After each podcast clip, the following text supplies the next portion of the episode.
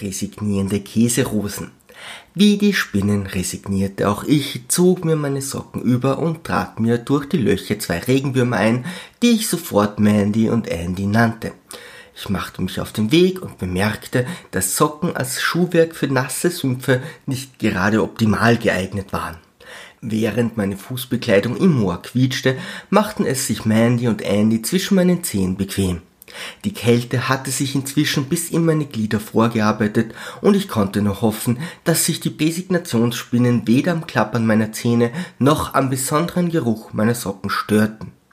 Orientierung in waldigen Mooren zählte nicht gerade zu meinen Stärken, dennoch war es für mich einfach, den Weiher zu finden. Ich musste nur dem Zähneknirschen der Piranhas folgen, die gierig auf ein Stück saftiges Fleisch wie mich warteten. Ich sah keinen Sinn darin, das Risiko einzugehen und das Loch mit dem Blechstreifen in das Wasser zu halten. Stattdessen folgte ich dem nervenaufreibenden Klicken der Beinchen der Resignationsspinnen. Ach, was für ein unnötiges Abenteuer, dachte ich bei mir. Ich sprang in einer ungewöhnlich hohen Tonlage kreischend hinter einen Baum, als ich das erste Biest erblickte. Das Spinnenmonster hatte einen moosgrünen Kopf, einen avocadogrünen Körper mit minzgrünem Brutsack und erbsengrünen Beinen, die mit dem Moor zu verschmelzen schienen. Das albtraumhafte Wesen reichte mir locker bis zur Hüfte und krabbelte ziellos vor einer Höhle herum.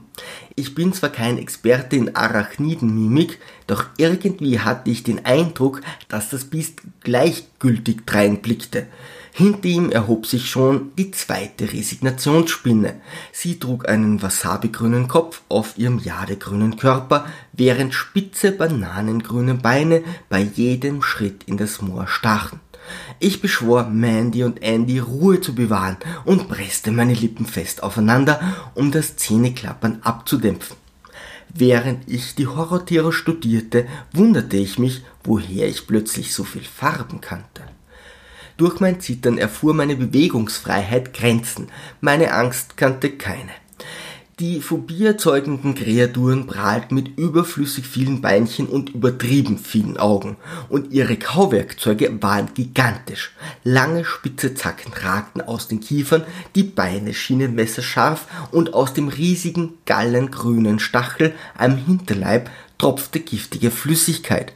Ich fragte mich, welche Wesen in das Beuteschema der Resignationsspinnen fallen könnten. Durch meine versierte Beobachtung erkannte ich, dass jede Spinne ihren Bereich hatte und in ähnlichen Bahnen gleichgültig über das Moor klickte. Ich versuchte mir die Muster einzuprägen, baldoberte Wege zwischen den Geschöpfen aus, verließ schleichend mein Versteck, damit meine Socken nicht quietschten und versuchte die Käserosen zu erspähen. Trotz penetranten Sonnenschein strahlte plötzlich das Mondlicht zwischen zwei Wolken hervor, hüllte das Stinkgemüse in grauen Schein und ließ es wegweisend schimmern. So funktionierte das hier also. Ich wagte mich weiter vor und bemerkte, wie Gestank nach ungewaschenen Füßen die Luft schwängerte. Ich konnte fühlen, wie sich Mandy und Andy ihre Nasen zuhielten, presste mir selbst eine Hand vor das Gesicht und begann mit meinem botanischen Werk. Meine seltsam langen, schlanken Finger machten das Rosenpflücken trotz meiner Unfähigkeit in Gärtnerei deutlich einfacher. Doch meine Freude währte nur kurz, denn schon begannen die Gewächse tatsächlich zu verwelken. Ich fluchte, ließ von meinem Vorhaben ab, quietschte mich zum Weiher zurück, duschte mit dem löchigen Eimer die ersten Stinkstängel und diskutierte verbissen mit einem Piranha, der an meiner Nase baumelte und von seinen Argumenten einfach nicht loskommen wollte. Es dauerte lange, bis ich die richtige Kommunikationsstrategie gefunden hatte, wischte mir das Blut von der Nase und stapfte unter Protest von Mandy und Andy wieder zurück in das Reich der Käsedüfte.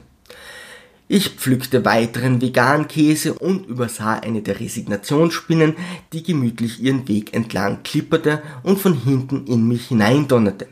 Augenblicklich veränderte sich der Gesichtsausdruck des Biests von teilnahmslos in heute ist mein Elefant über die Leber gelaufen aggressiv. Die inzwischen nicht mehr resignierende Spinne riss ihre Kauwerkzeuge auseinander, versuchte mich mit ihren messerscharfen spitzen Beinchen aufzuspießen und piekte mit ihrem Giftstachel nach mir.